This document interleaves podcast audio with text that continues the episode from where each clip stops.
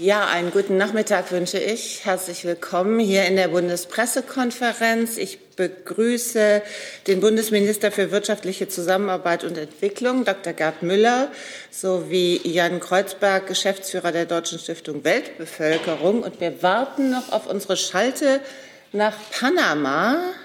Dort sollte uns äh, dann irgendwann erreichbar sein Dr. Natalia Kahnem, Exekutivdirektorin von UNFPA. Das ist der United Nations Fund for Population Activities und um genau den soll es heute gehen, respektive um die Vorstellung des Weltbevölkerungsberichtes. Herr Müller, Sie haben das erste Wort. Soll ich anfangen, bevor die Kollegin da ist? Ja, gut. Wunderbar. Herzlichen Dank ähm, für die Einladung Bundespressekonferenz, Herr Kreuzberg. Weltbevölkerungsentwicklung, das ist der Schlüssel und Auslöser globaler Herausforderungen. Seit 1960 äh, hat sich die Weltbevölkerung verdoppelt in meiner Lebensphase bin zwar 1955 geboren, hat sich die Weltbevölkerung verdoppelt. Und heute, am heutigen Tag der Pressekonferenz, sind 400.000 Babys geboren worden. Nur heute. Und so wächst die Weltbevölkerung einmal im Jahr um die Bevölkerung von Deutschland zusätzlich. Und so bewegen wir uns von 7,3 äh, auf 7,5 auf 8 Milliarden, auf 10 Milliarden Menschen hinzu. Und sie wächst am schnellsten in den Entwicklungsländern, in den Schwellenländern, in Afrika. Bis 2050 wird sich die afrikanische Bevölkerung verdoppeln. Und dort, wo volle Gleichberechtigung herrscht, und dafür kämpfen wir, wo volle Gleichberechtigung von Mann und Frau herrscht, wo ausgebaute Gesundheitsstrukturen vorhanden sind und wo voller Zugang zur Bildung auch für die Mädchen, und zwar nicht nur Primar, sondern Sekundar- und Weiterbildung, wo diese drei Bedingungen erfüllt sind, äh, sehen wir einen Rückgang der Kinder pro Frau von sieben auf zwei. Familienplanung durch volle Gleichberechtigung und Selbstbestimmung auch unter Frauen. Und das hervorstechendste Beispiel dafür ist Bangladesch. In den letzten 50 Jahren, das ist fast ein Miracle, ein Wunder, von sieben auf zwei Kinder. Die Frauen können, dürfen alle zur Schule gehen. Volle Gleichberechtigung. Eine Staatspräsidentin, die ich auch schon getroffen habe, weil viele sagen, das geht gar nicht. Das geht auch in Afrika, auf afrikanischem Boden.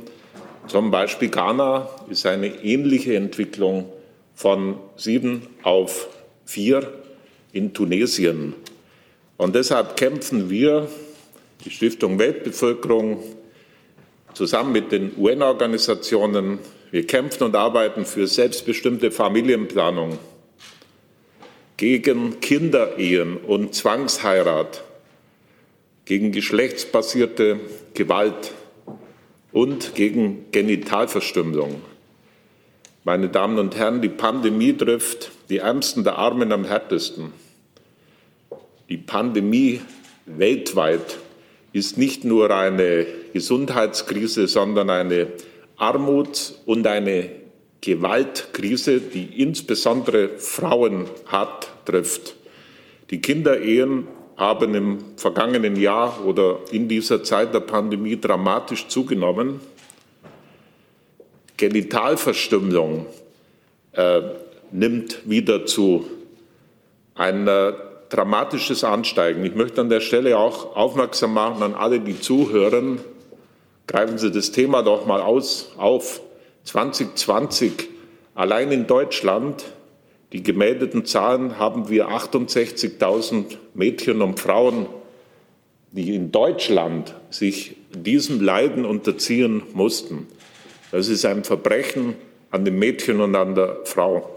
Wir haben auch Lichtblicke, weil ich noch vor eineinhalb Jahren im Sudan war.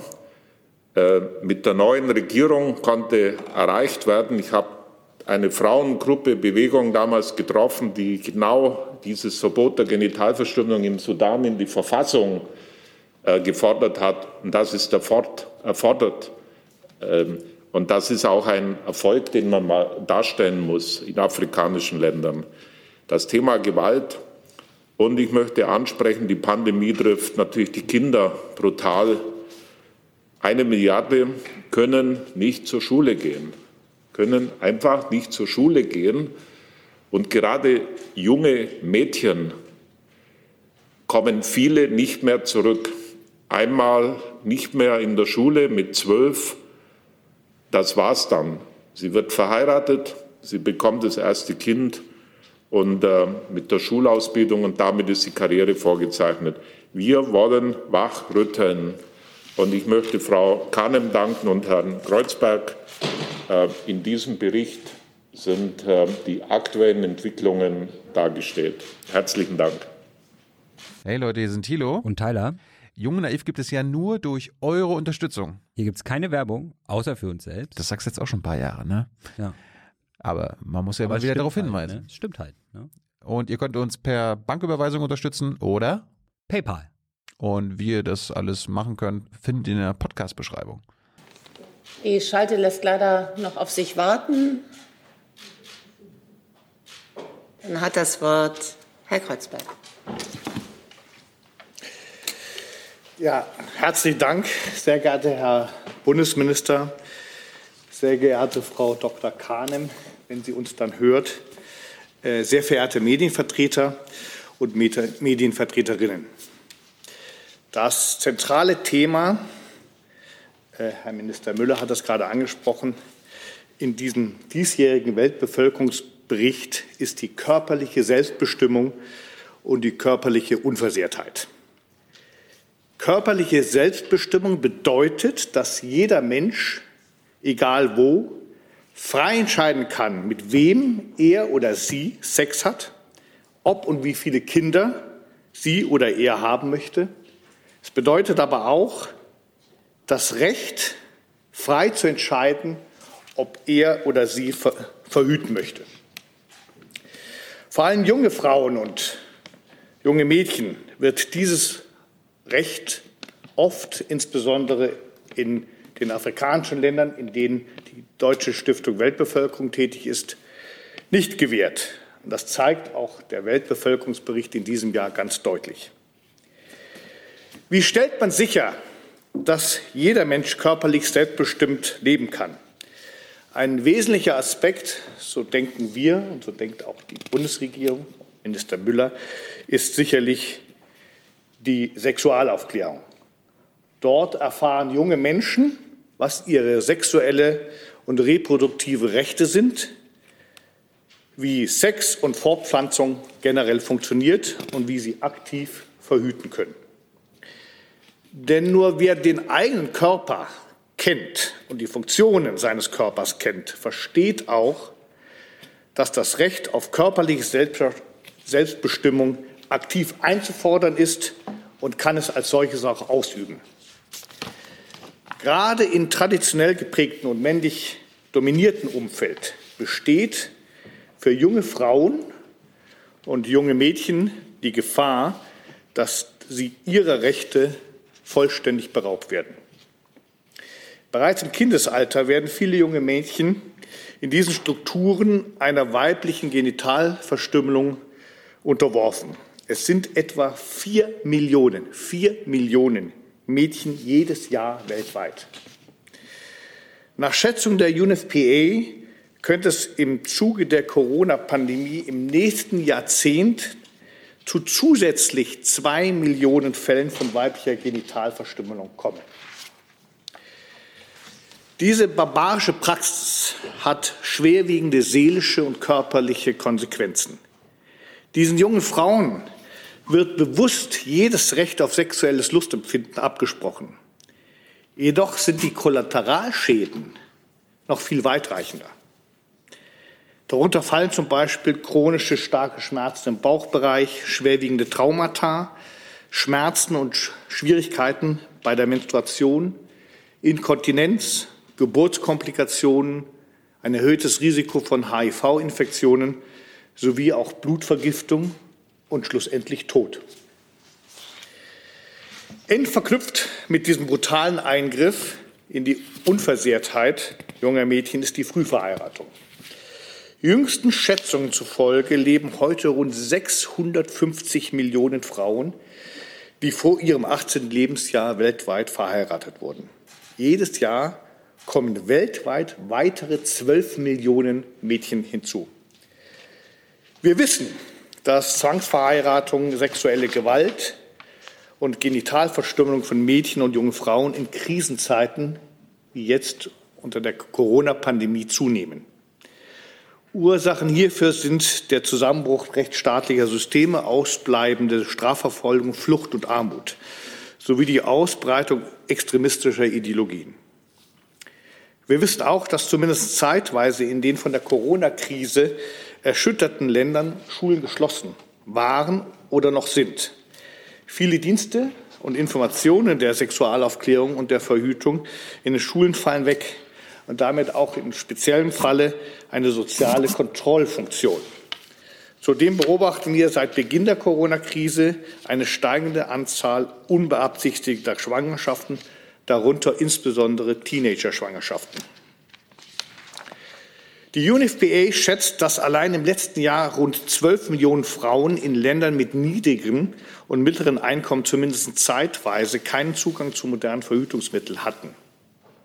Die Unterbrechung der Versorgung dauerte im Durchschnitt 3,6 Monate und führte zu etwa 1,4 Millionen zusätzlichen unbeabsichtigten Schwangerschaften. In vielen Ländern bedeutet eine Schwangerschaft im Schulalter für Mädchen meist auch das Ende ihrer Schulkarriere und ein Leben in großer Abhängigkeit und in Armut. Vor allem jetzt, während der Corona-Krise, braucht es deutlich größere Anstrengungen von Regierungen, internationalen Organisationen und der Zivilgesellschaft, gemeinsam für die körperliche Selbstbestimmung und Unversehrtheit von Mädchen und jungen Frauen einzustehen. Auch die Bundesregierung sollte ihre Vorreiterrolle im Bereich der globalen Gesundheit weiter ausbauen und ihre Verantwortung im Bereich sexuelle reproduktive Gesundheit und Rechte stärker als bisher wahrnehmen. Diese prägen ihre Bildungschancen und ihre Zukunftsperspektiven mit. Sie beeinflussen ihren späteren beruflichen Werdegang und üben so auch Einfluss auf die demografische, die sozioökonomische und die nachhaltige Entwicklung der Länder aus. Im Rahmen seines Reformprozesses BMZ 2030 sollte das Bundesministerium für wirtschaftliche Zusammenarbeit und Entwicklung die globale Gesundheit und die sexuelle reproduktive Gesundheit und Rechte als Schwerpunktthema langfristig verankern und vielleicht auch besser als bisher der Gleichstellung der Geschlechter verzahnen. Die Wurzel allen Übels, und das sei noch mal klar und deutlich gesagt, Herr Minister Müller sprach es auch gerade an, ist die Geschlechterdiskriminierung. Und sie muss beseitigt werden. Daran müssen wir arbeiten. Und dafür sollte das BMZ zeitnah hoffentlich einen umfassenden dritten Gender-Aktionsplan erarbeiten. Der Minister und ich sind uns darüber einig, dass die Bundesregierung alles in ihrer Macht stehen, Stehende tun muss, damit das Menschenrecht von Mädchen und Frauen auf körperliche Selbstbestimmung und auf Unversehrtheit nicht noch massiver als bisher mit Füßen getreten wird. Herzlichen Dank. Vielen Dank an die Herren. Und ich habe signalisiert bekommen, dass Frau Dr. Kahnem uns wohl hören kann, aber wir können sie nicht sehen. Jetzt ist die Frage, ob wir sie auch hören können. Frau Dr. Kahnem? Ist nicht da. Panama. Das ist schade. Dann nutze ich die Zeit noch, um ein paar Sätze. Yes, yes I'm here. Ah, yes, wunderbar. I'm here. Perfekt. Yes, thank you. Willkommen in der Bundespressekonferenz. Thank you. Thank you very much indeed. Dear Federal Minister Miller, Wir haben schon ein wenig gehört über den Weltbevölkerungsbericht 2021. Äh, wenn Sie das aus Ihrer Sicht noch mal schildern können, bitte.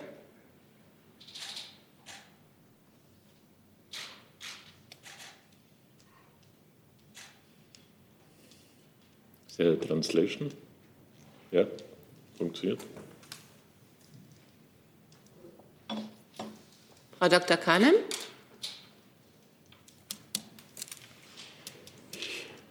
I'm here. I'm here.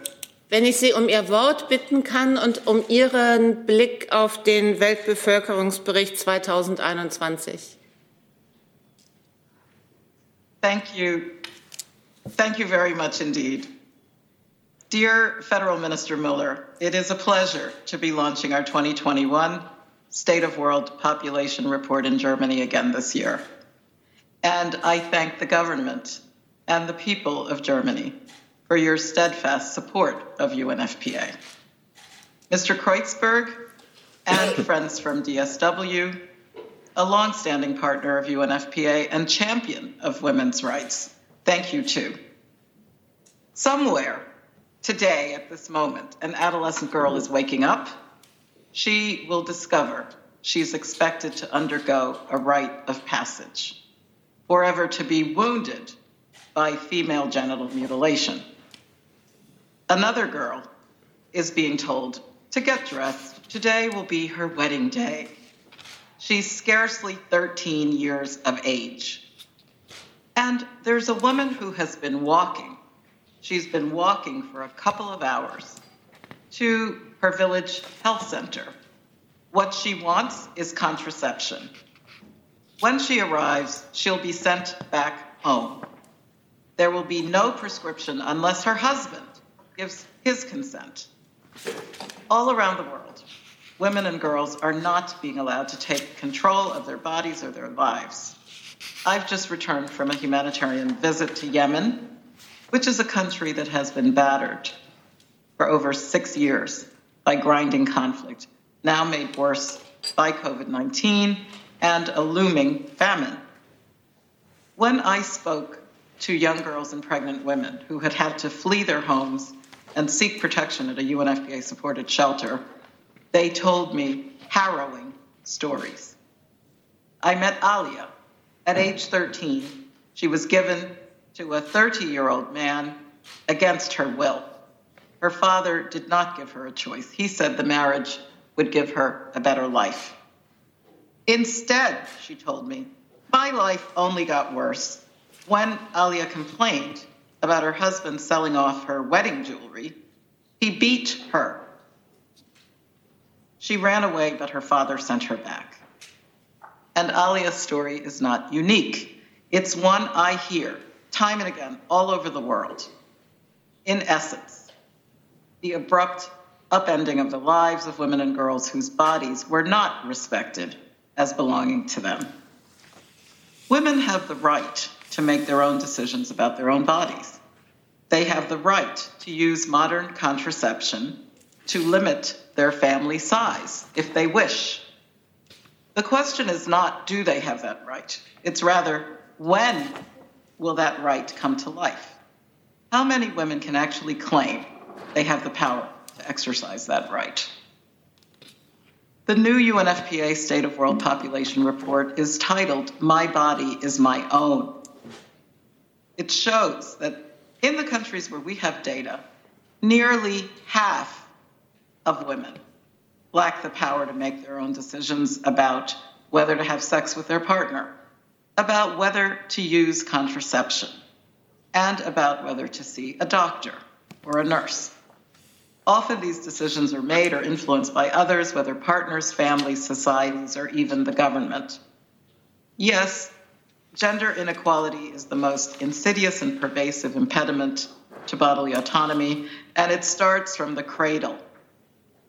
Gender unequal norms and attitudes, leading to power imbalances that restrict women's decision making, particularly when it comes to sex and pregnancy or to relationships that drive the expectation that women and girls will yield to others in all aspects of their lives.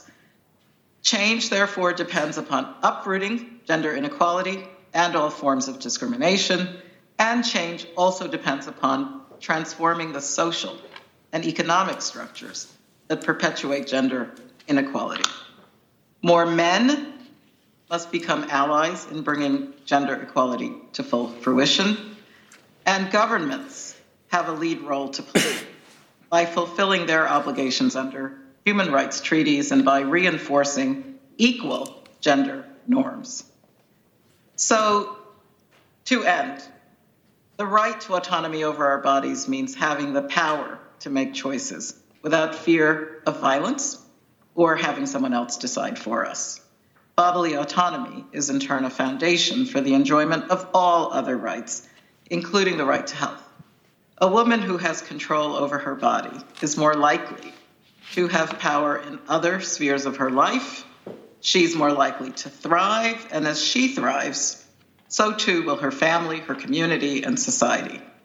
Our new UNFPA report makes that case that bodily autonomy for all will take us a giant step closer to the world we want, which is a world of greater justice, equity, opportunity, dignity, and well being. Thank you very much indeed.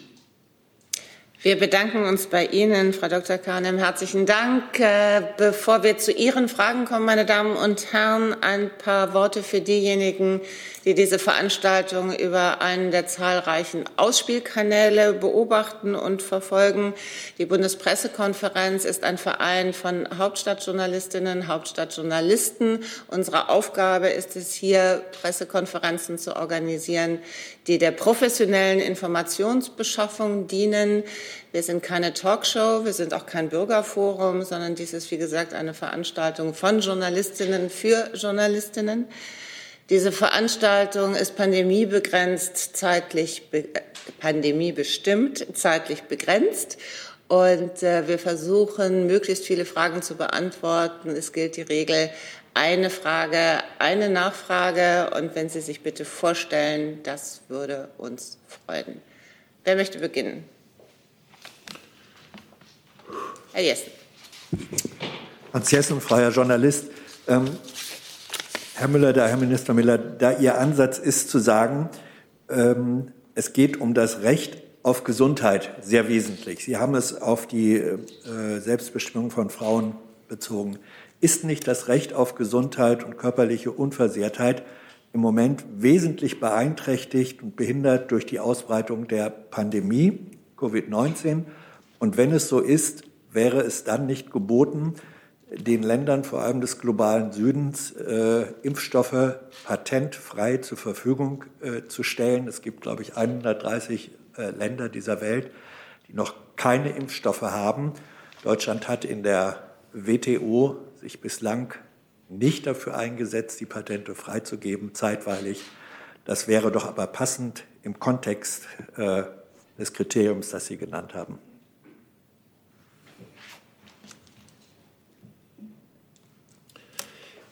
Die Pandemie ist eine Polypandemie. Das eine ist die, das Virus, das äh, enorme Wirkung hat in 190 Ländern der Welt.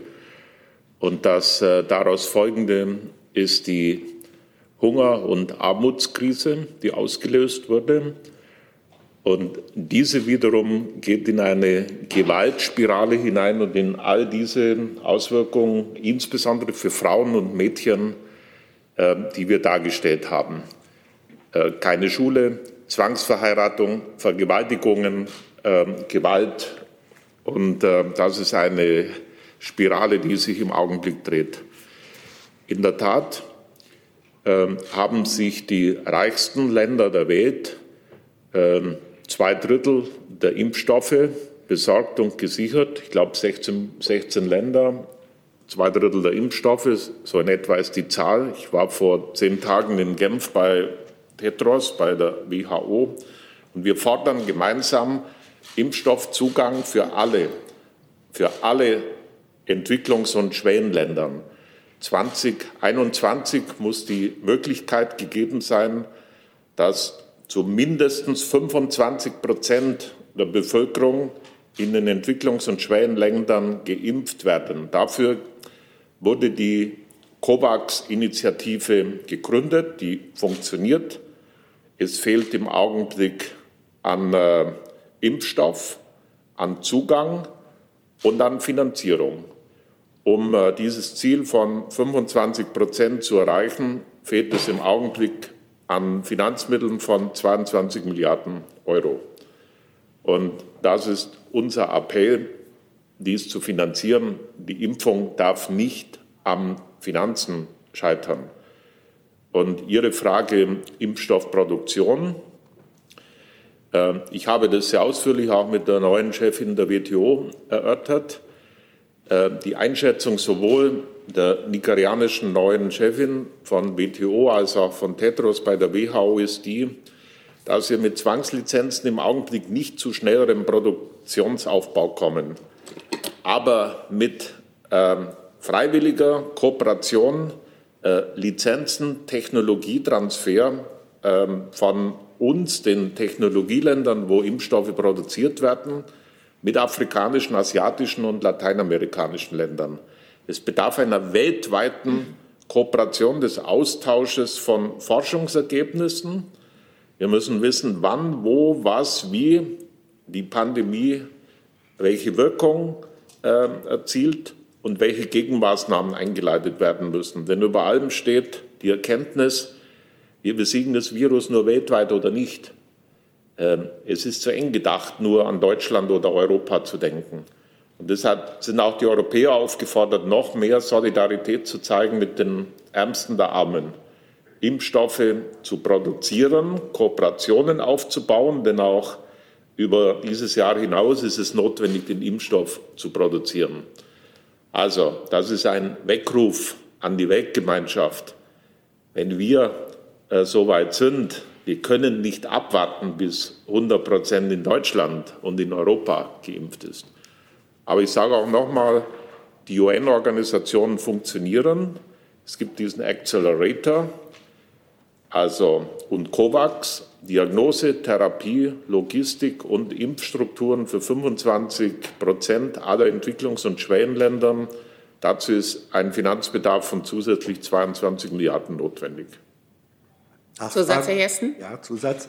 Ähm, es handelt sich ja nicht um eine um Zwangslizenzen, wenn man Lizenzen äh, zeitweilig freigibt. Ähm, warum wäre eine Freigabe von Lizenzen, die eben Produktion an anderen Stellen ermöglichen würde, keine Beschleunigung, keine zusätzliche Möglichkeit, Impfstoffe zu produzieren und die Versorgung einzuleiten?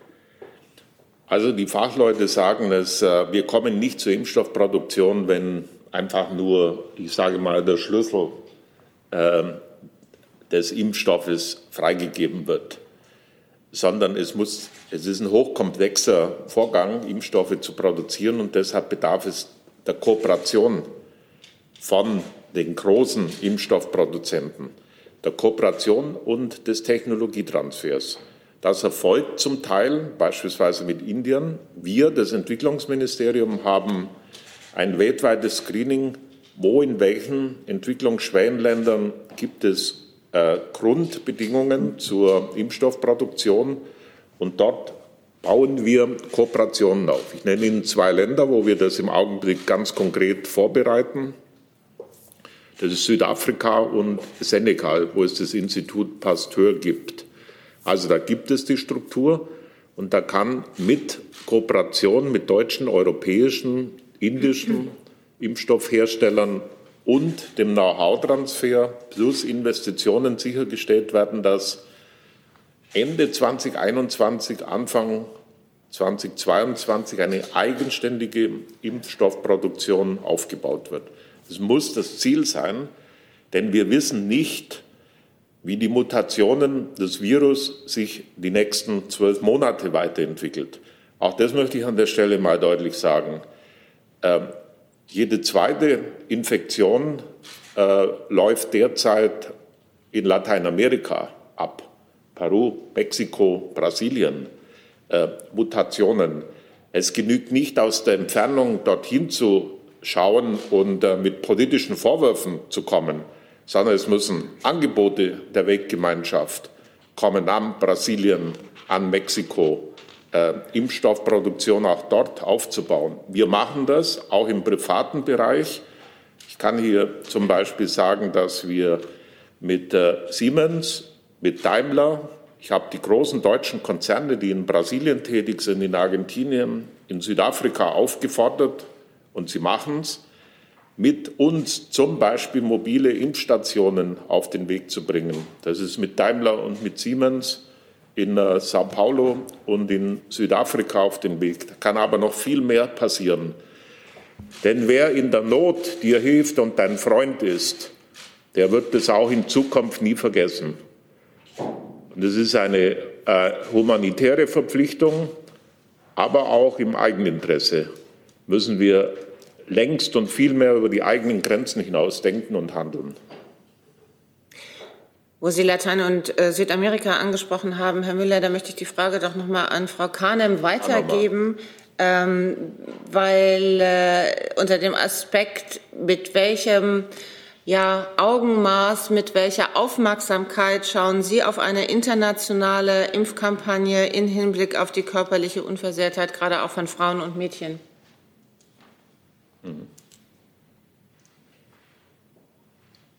Thank you. Thank you very much indeed for the question.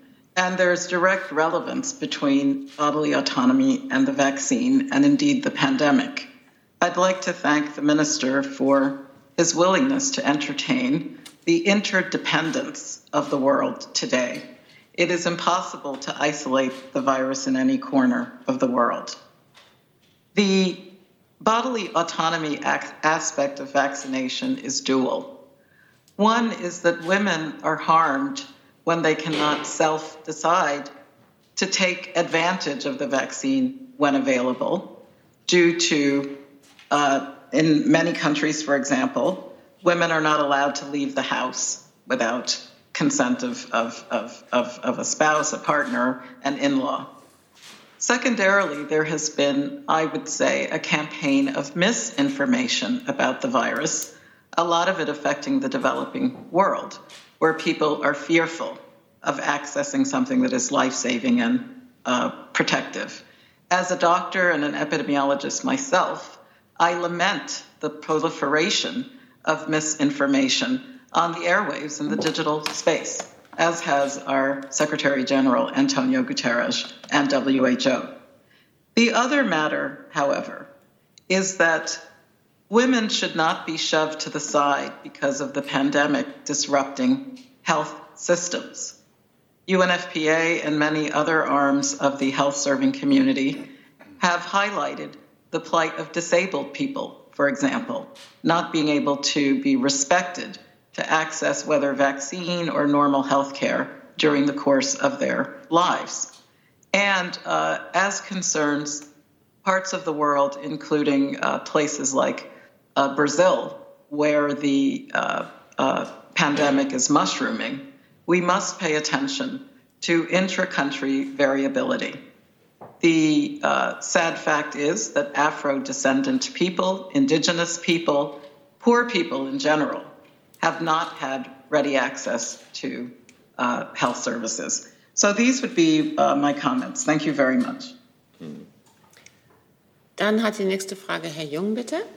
Ja, auch nochmal zu der Freigabe von Patenten. Wenn Sie sich auch kurz vorstellen. Thilo Jung, Junge Naiv, Herr Müller. Äh, auch nochmal zu den äh, Freigabe von Patenten für den globalen Süden. Sie sagten ja selbst, wer dir in der Not hilft, ist ein Freund. Das muss ja aus Sicht der WHO und der WTO wie Hohn klingen. Die, Sie hatten die Direktorin Frau Okonjo Iweala schon angesprochen. Ähm, die sagt, das Gegenteil passiert gerade. Es gibt keine Solidarität mit dem globalen Süden. Es herrschen knallharte ökonomische Interessen vor. Und das Produktionsargument, was Sie gebracht haben, sei kein echtes, weil das Argument äh, passt nicht, wenn Stand jetzt der globale Süden erst in zwei bis vier Jahren an Impfungen kommt. Also wenn jetzt eine Patentfreigabe passieren würde, könnten die Produktionsprozesse in den nächsten Monaten aufgebaut werden und die Impfstoffe eigenständig hergestellt werden. Und Sie hatten auch Accelerator und COVAX angesprochen. Da sagt die WTO, das ist eine Verteidigung des Profitmonopols der westlichen Pharmakonzerne. Das haben Sie jetzt alles als Ihre Position dargeboten. Ich verstehe nicht, warum Sie als Entwicklungsminister die Freigabe für die Patente für den globalen Süden und um, nur um den geht es nicht fordern. Und Herr Kreuzberg, fordern Sie äh, die Freigabe der Patente auf die Impfstoffe? Genauso selbe Frage an Frau Hahnem. Dankeschön. Wissen Sie, ich bin kein Ideologe. Ich bin Pragmatiker, der Problemlösungen und Ergebnisse braucht. Und deshalb war ich äh, bei der WTO. Und genau dieses wurde mir nicht gesagt. Wir haben äh, offen darüber diskutiert, wie kommen wir zu schnellen Ergebnissen der Erhöhung der Produktionskapazität von Impfstoffen im globalen Süden. Und das erreichen wir nicht, indem wir Zwangsfreigabe von Lizenzen an wen? Ich brauche Partner, die äh, diese Impfstoffe produzieren können. Und diese Partnerschaften müssen natürlich vorangebracht werden mit Investoren. Und es gibt zusätzlich zum Accelerator den, äh, den Technologiekorb, genau die Technologiekooperationen aufzubauen. Natürlich muss es schnell gehen, aber dennoch äh, sind die Perspektiven, dass die Aussage von WHO, Tetros, 2021 ist es möglich, 25 Prozent der äh, Bevölkerung in den Entwicklungs- und Schwellenländern mit den vorhandenen Produktionskapazitäten, die die nächsten Monate produzieren, zu impfen. Und äh, das wäre schon ein Riesenfortschritt, denn äh, die Situation beispielsweise in Afrika ist eine andere wie in Deutschland. In Afrika, in den meisten afrikanischen Ländern ist der Prozentsatz der über 60-Jährigen unter 10 Prozent, also nicht mal 10 Prozent. Und äh, wir wissen alle, dass die Jüngeren in diesen Regionen äh, wenig oder kaum betroffen sind. Es wäre also schon ein Riesenfortschritt, wenn wir diese 25 Prozent durchimpfen könnten. Und das ist möglich. Da fehlt es nur an Geld. Die Strukturen sind da. Man muss das ja auch mal positiv sehen. Die Strukturen sind da. Die, das, äh, das Konzept SORMAS, Sie haben das sicher schon davon gehört, dass die deutschen Gesundheitsämter umsetzen sollen, wollen, damit sie vom Fax auf Digitalisierung des Datentransports kommen. Das Prinzip SORMAS, dieses Konzept, wurde vor vier Jahren mit der deutschen Entwicklungszusammenarbeit in Nigeria umgesetzt. Ich war noch vor eineinhalb Jahren in Nigeria. Das klingt so lange, aber so lange kann man schon nicht mehr reisen im Februar, wo ich den Gesundheitsminister getroffen habe. SORMAS funktioniert. Wir können auch von den Afrikanern lernen. Die sind in diesen Bereichen weiter wie wir in Deutschland. Man stelle sich das mal vor. Die äh, haben Erfahrung bei Ebola, der Ebola-Bekämpfung. Also es ist nicht so, dass die beim Punkt Null anfangen. Aber es fehlt jetzt an der Solidarität, diese Systeme auch zu finanzieren. Aber sie sind da. UNICEF steht bereit, UNDP steht bereit. Ähm, diese Organisationen werden ja manchmal von einigen belächelt, auch in der deutschen Politik. Aber sie sind total effizient in der Breite in diesen Ländern akzeptiert und vorhanden.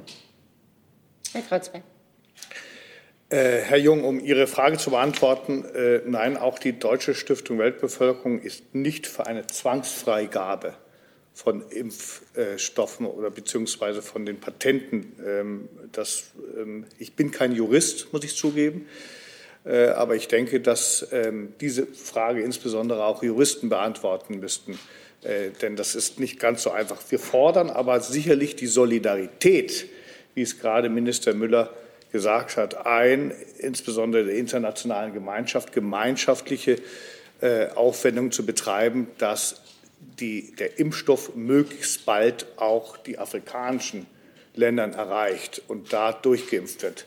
Minister Müller sprach es ja an, 25 Prozent in diesem Jahr ist das Ziel der Durchimpfung auch in diesen Ländern. Und ähm, zu diesem Ziel bekennt sich auch die Deutsche Stiftung Weltbevölkerung. Aber nein, um Ihre Frage zu beantworten, eine Zwangsfreigabe streben wir nicht an.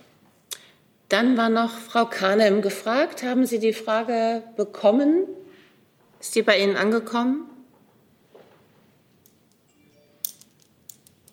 Question has to do with, yeah, I heard the question, and uh, my comment is on the entire concept of vaccine equity. This is something to which the Secretary General of the United Nations has spoken directly along with WHO, and which all health serving agencies of the UN, including UNFPA, concur. The COVAX so called regime aims to make vaccines available equitably to every country across the world. Speaking again as a doctor and an epidemiologist, this makes utter sense because you cannot protect borders from a virus that is uh, fast moving and fast changing. Therefore, uh, all of the comments related to joint efforts to have dialogues so that the cost access, so that the distribution access, and indeed the patent regimes, et cetera, uh, benefit developing countries is extremely germane. Thank you.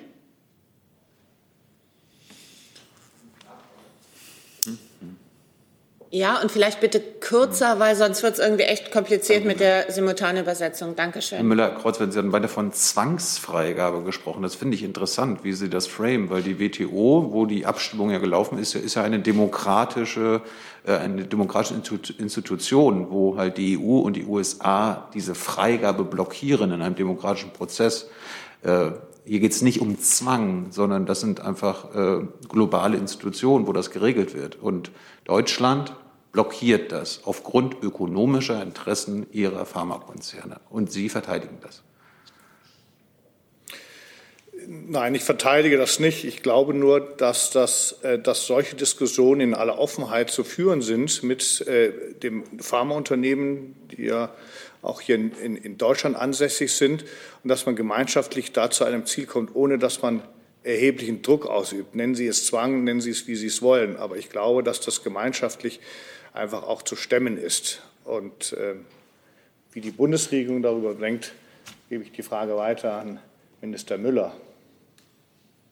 Ja, es geht nicht darum, ein Geheimnis zu machen aus der äh, Formel des zielführenden Impfstoffes. Da sind wir uns einig.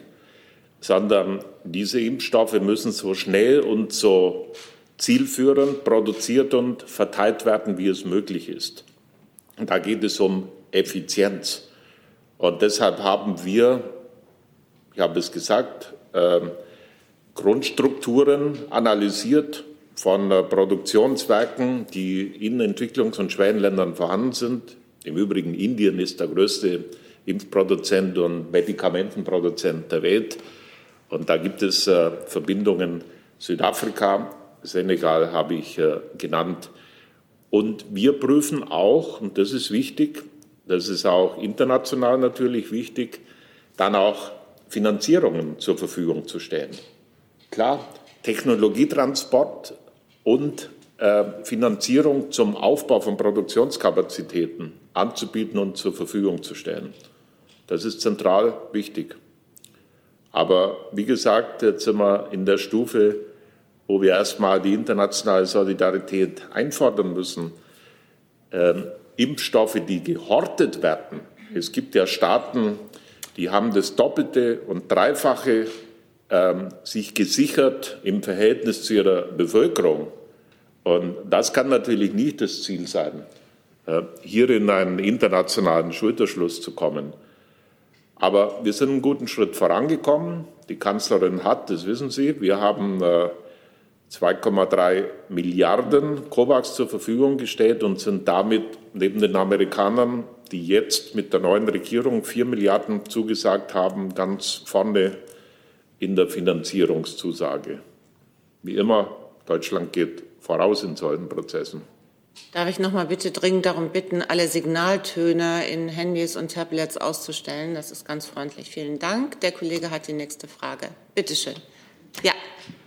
Mein Name ist Klaus Weidmann vom AED-Studio hier in Berlin. Ähm, Herr Kreuzberg, können Sie bitte, ich möchte noch mal zurückkommen auf das eigentliche Thema hier. Ähm, können Sie bitte noch mal erklären, äh, welchen Zusammenhang gibt es äh, zwischen der Corona-Pandemie und der Genitalverstümmelung von Frauen? ist mir noch nicht so ganz klar geworden. Und Herr Minister Müller, äh, inwieweit unterstützt die Bundesregierung entwicklungspolitische Projekte in den betroffenen Ländern, um äh, die Selbstbestimmung der Frauen tatsächlich nach Corona und mit Corona zu, ähm, zu stärken? Ja, um, äh, Herr Waldmann, um Ihre erste Frage zu beantworten. In einer Corona-Pandemie weil natürlich äh, die Beschränkungen auch in afrikanischen Ländern zum Teil gelten, Schulen geschlossen sind, äh, der Zugang zur Gesundheitsversorgung eingeschränkt ist, ähm, fallen dadurch bestimmte Kontrollmechanismen, zum Beispiel wie in der Schule. Äh, wenn Sie, wenn Sie ein Kind in die Schule schicken, dann kann die Lehrerin darauf einwirken, dass dieses Kind einer Genitalverstümmelung nicht unterzogen wird. Es spricht entweder darüber oder es erscheint eben nicht in der Schule und dann fragt die Schulleitung nach. Wenn das nicht mehr passiert, wenn diese Kontrollmechanismen beispielsweise nicht mehr vorhanden sind, weil das Kind zu Hause in ihrem männerdominierten Umfeld steht, dann ist das Risiko einfach dieser Kontrollmechanismen, auch einer gewissen rechtsstaatlichen Verfolgung, ist nicht mehr vorhanden. Und dadurch fällt es vielen Beschneidern leichter, diese brutale, dieses brutale Ritual durchzuführen in ihren, in ihren Gesellschaften. Wir sind da ganz konkret. Der Gender-Aktionsplan ist ein, ein Querschnittsprogramm, der alle IZ-Maßnahmen äh, betrifft. Und die Grundlage für sexuelle Selbstbestimmung ist, äh, Nein sagen zu können. Nein, selbstbestimmt, wann ich will oder nicht. Und dazu geht es um Stärkung der, der Mädchen und der Frauen, aber auch natürlich Programme mit den Männern. Das wird häufiger ein Stück weit vergessen. Und ähm, wir haben Familienplanung, darf nicht tabuisiert werden. In allen ähm, Regierungsverhandlungen und Gesprächen, die ich führe mit Staatspräsidenten und Ministern, ist das Thema Familienplanung ein zentrales Thema. Ich habe vorher Bangladesch angesprochen, denn ich komme noch mal darauf zurück, Weltbevölkerungsbericht. Das betrifft uns alle. Ähm, Deutschland wird älter, Europa wird älter, wir werden nicht mehr. Die Amerikaner, ähm, im Augenblick haben wir eine Milliarde Amerikaner, eine Milliarde Europäer, äh, vier Milliarden Asiaten, eine Milliarde Afrikaner. Das ist der PIN-Code. Der PIN-Code Ende des Jahrhunderts wird sein, eine Milliarde Amerikaner, plus minus, nicht mehr. Die werden auch älter. Eine Milliarde Europäer. Wir werden auch nicht mehr, wir werden älter. Aber dann ändert sich fünf Milliarden Asiaten und vier Milliarden Afrikaner. Und wenn Sie das jetzt zusammenzählen, gibt es elf Milliarden. Davon sind neun Milliarden, 80 bis 90 Prozent der Menschheit leben dann in Asien oder in Afrika. Das ist der neue PIN-Code. 1145, wenn Sie sich das merken, im Jahr 2100. Und das ist die Weltbevölkerungsentwicklung bis zu diesem Punkt. Jetzt könnte ich global ausholen. Äh, das führt zu riesigen Herausforderungen. Ernährung, wie machen wir diese Menschen satt? Energie, auf welcher Basis? Klimaneutralität, sind die Ressourcen vorhanden? Wenn nicht, zu welchen Entwicklungen, Verwerfungen, Aggressionen kommt es? Das ist nur äh, die Situationsbeschreibung und deshalb Familienplanung ist ein wesentliches Element deutscher Entwicklungszusammenarbeit und dazu steht im Mittelpunkt Bildung, Bildung, Bildung für Frauen. Stärkung der Frauen in allen Bereichen. Eigentumsrechte in der Landwirtschaft, finanzielle Rechte und Zugang zu Finanzgrundlagen, mehr Frauen in den, in den Regierungen. Ähm, wir haben jetzt äh, in Äthiopien eine Frau und in Tansania an der Spitze von 54 afrikanischen Staaten. In Lateinamerika schaut es nicht anders aus. So, das sind Initiativen, die wir breit voranbringen. Also es ist ein Querschnittsthema. Zusatz? Nicht. Dann Herr Baumann, bitte. Matthias Baumann, Presseorgane.de. Herr Müller, ähm, Sie sprechen sich in den Handlungsempfehlungen zum Bericht äh, für ein Finanzierungsniveau von 0,7 Prozent des BIP aus. Jetzt hat die Münchner Sicherheitskonferenz vorgeschlagen, die Haushalte des BMZ, des Auswärtigen Amtes und des BMVG zusammenzufassen in äh, drei Prozent des BIP. Was halten Sie von diesem Vorschlag?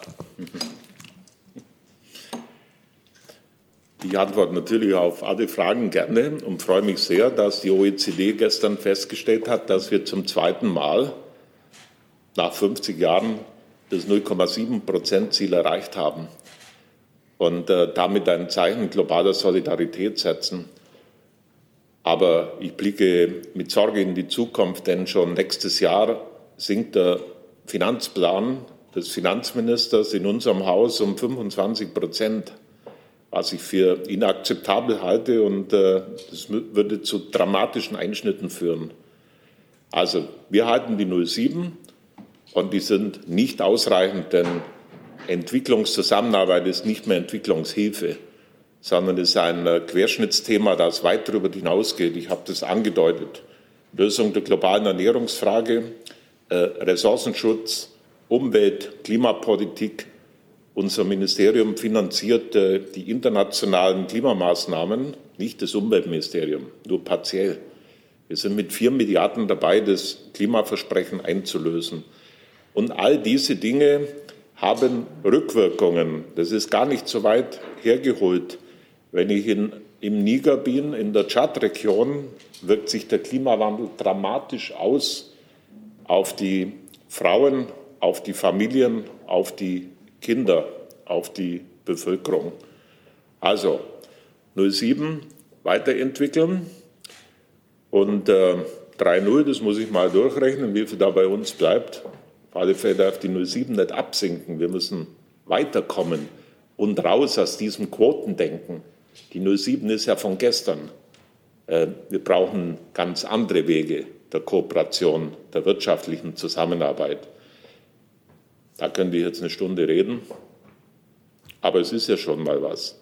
Wenn man äh, das letzte Mal bei den Koalitionsverhandlungen, ich kann ja da jetzt offen reden, ich werde bei den nächsten nicht dabei sein, aber ich werde den Verhandlungsführern sagen, was da rauskommt in der Nacht um 4 Uhr und wie man ähm, drauf schauen muss, dass man die 07 hält. Das letzte Mal wurde ja vereinbart, Verteidigung und Entwicklung darf nur im Verhältnis 1 zu 1 wachsen. Und ähm, das konnten wir auch nahezu einhalten, aber nicht äh, komplett. Ich halte das ja falsch, Entwicklung mit Verteidigung. Ich meine, wir haben eine Situation in der Welt, wissen Sie, ähm, die dramatische Situation für Frauen, Kinder, Hunger, Armut, eine Welt ohne Hunger zu schaffen, dazu bräuchten wir nach international anerkannten Studien, eine Welt ohne Hunger zu schaffen. Das schaffen wir in den nächsten zehn Jahren. Ein Versprechen der Weltexperten im Wissenschaft- und Ernährungsbereich. Es wären dazu zehnmal 40 Milliarden Investitionen notwendig. Von äh, Panama, Venezuela, Bolivien, wo große Armut herrscht, äh, bis nach äh, Kambodscha und Afrika. Warum tun wir es nicht? 40 Milliarden sind die Steigerung, nicht einmal die Steigerung des Verteidigungsetats der USA im vergangenen Jahr. Ähm, Verteidigungsausgaben weltweit, vor wem verteidigen wir uns eigentlich? 2000 Milliarden. Die OECD hat gestern dargestellt, Entwicklungszusammenarbeit 170 Milliarden. Das ist das Verhältnis. Es fehlt der politische Wille, Hunger, eine Welt ohne Hunger zu schaffen. Und das ist zutiefst inhuman. Wir investieren in Rüstung, Verteidigung, Militär, den mehr als zehnfachen Ansatz und äh, schauen zu, wie gestorben, verhungert wird. Jeden Tag 12.000 bis 15.000 Kinder. Und wir könnten es lösen. Die Lösungen liegen auf der Hand. Wir haben das Wissen, wir haben die Technologie. Hey Leute, Thilo hier. Unsere naive Arbeit in der Bundespressekonferenz und unsere wöchentlichen Interviews, die sind nur möglich, weil ihr uns finanziell unterstützt. Und damit das so bleibt, bitten wir euch, uns entweder per Banküberweisung oder PayPal zu unterstützen. Weitere Infos findet ihr in der Podcast-Beschreibung. Danke dafür. Dann Herr Jung nochmal. Ich habe noch mal eine Frage zum. Sind wir ein bisschen vom Thema abgekommen. Ich möchte zurück Frau zum Thema. Welti. Ich wollte zurück zum Thema Menschenrecht auf körperliche Selbstbestimmung und die Autonomie der Frau. Herr Kreuzberg hat ja auch noch mal angemahnt, dass Geschlechterdiskriminierung bekämpft werden muss. Das würde ich mal gerne auf Deutschland beziehen. Äh, Eine Frau kann in Deutschland auch nicht autonom und selbstbestimmen, äh, selbstbestimmt entscheiden, ob sie ein Embryo austrägt oder abtreibt. Herr Müller, Sie sind ja eine Partei, die 218, A- 218 und 219a immer noch verteidigt. Sind Sie jetzt in der Funktion, in der Sie hier sitzen, ein Gegner von Paragraph 218 und 219a in Deutschland, also äh, Verbot von Abtreibung und Verbot von Werbung für ähm, Ärzte, die Abtreibung ermöglichen? Und Herr Kreuzberg, was bedeutet Ihre Forderung, Geschlechter, Geschlechterdiskriminierung zu bekämpfen für Deutschland? Sind Sie Gegner des Abtreibungsparagraphen und Frau Hahnem äh, selbe Die ist Frage. nicht mehr zugeschaltet. Oh, Entschuldigung. Die ist im nächsten Termin. Also, da können wir uns nachher über die nationale Gesetzgebung gerne unterhalten. Heute geht es um den globalen Weltbevölkerungsbericht. Ja, Deutschland gehört doch auch zu global. Und da dachte ich, auch in Deutschland gibt es Geschlechterdiskriminierung. Sie dürfen denken und auch jede Frage stellen. Wie halten Sie es mit Abtreibung in Deutschland? Ja, da können wir uns gerne unterhalten. Wir können uns jetzt über die ganze Welt unterhalten, von Abtreibung bis Zypern-Konflikt. Wir haben, eine, wir haben eine gesetzliche Regelung. Das ist im Augenblick nicht das aktuelle Thema, glaube ich. Wir unterhalten uns jetzt über den Weltbevölkerungsbericht und die Folgen für die Frauen in der Welt. Herr Kreuzberg, möchten Sie das ergänzen? Ich möchte, ich möchte nicht auf die Situation in Deutschland eingehen, aber ich kann das, weil das nicht unser Thema ist, aber ich kann das für die Deutsche Stiftung Weltbevölkerung in Afrika, kann ich Ihnen gerne dazu was sagen.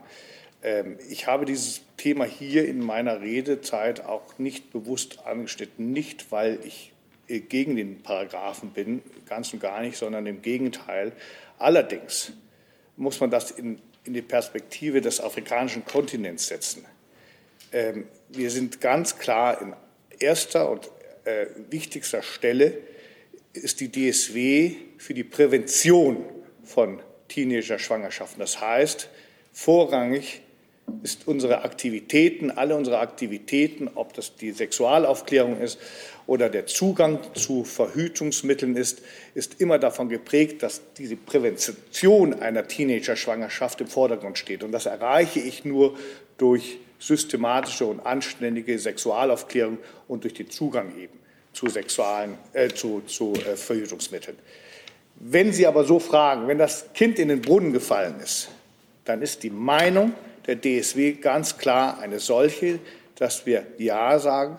Eine systemische Abtreibung befürworten wir in diesem Falle. Warum? Weil wir eine unsichere Abtreibung mit zumindest meinem persönlichen moralischen Verständnis, und ich bin selber Katholik, kann ich das nicht vereinbaren, sage ich Ihnen ganz ehrlich. Denn eine von zwölf Frauen in Afrika stirbt an einer Curettage, einer Ausschabung einer, äh, ihres Uterus. Und das ist mit meinem Gewissen nicht vereinbar. Deswegen sind wir dann in diesem Falle für eine sichere Abtreibung. Das steht aber nicht im Vordergrund unserer Arbeit, ganz ehrlich, sondern im Vordergrund steht ganz klar die systemische, systematische Verbreitung von Informationen zur Prävention einer Teenager-Schwangerschaft. Und das gilt, da gilt das Gebot der Verhütung und Verhütungsmittel. Danke. Gibt es weitere Fragen zum Thema Weltbevölkerungsbericht? Herr Jung versucht es, glaube ich, noch mal mit einer nicht. Nee, zu dem Thema nicht. Ich wollte gerade sagen, Herr Jung versucht es, glaube ich, noch mal mit einem artverwandten respektive fachfremden Thema.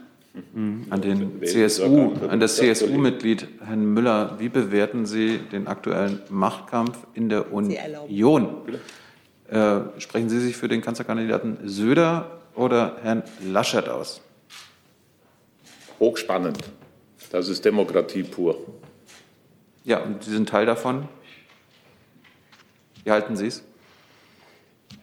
Ich habe Ihnen noch meine Antwort gerade gegeben. Das war eine An Weigerung. Dann sage ich Danke für diesen Mittwochmittag. Vor allen Dingen sage ich Danke an Dr. Natalia Kahnem, die uns, wie gesagt, nicht mehr hören kann, weil sie schon im nächsten Termin ist. Aber irgendjemand wird sicherlich Kontakt mit ihr haben. Richten Sie ihr bitte die herzlichsten Grüße und ein dickes Dankeschön aus. Ja. Und auch herzlichen Dank an Sie beide. Ja. Schönen Tag noch.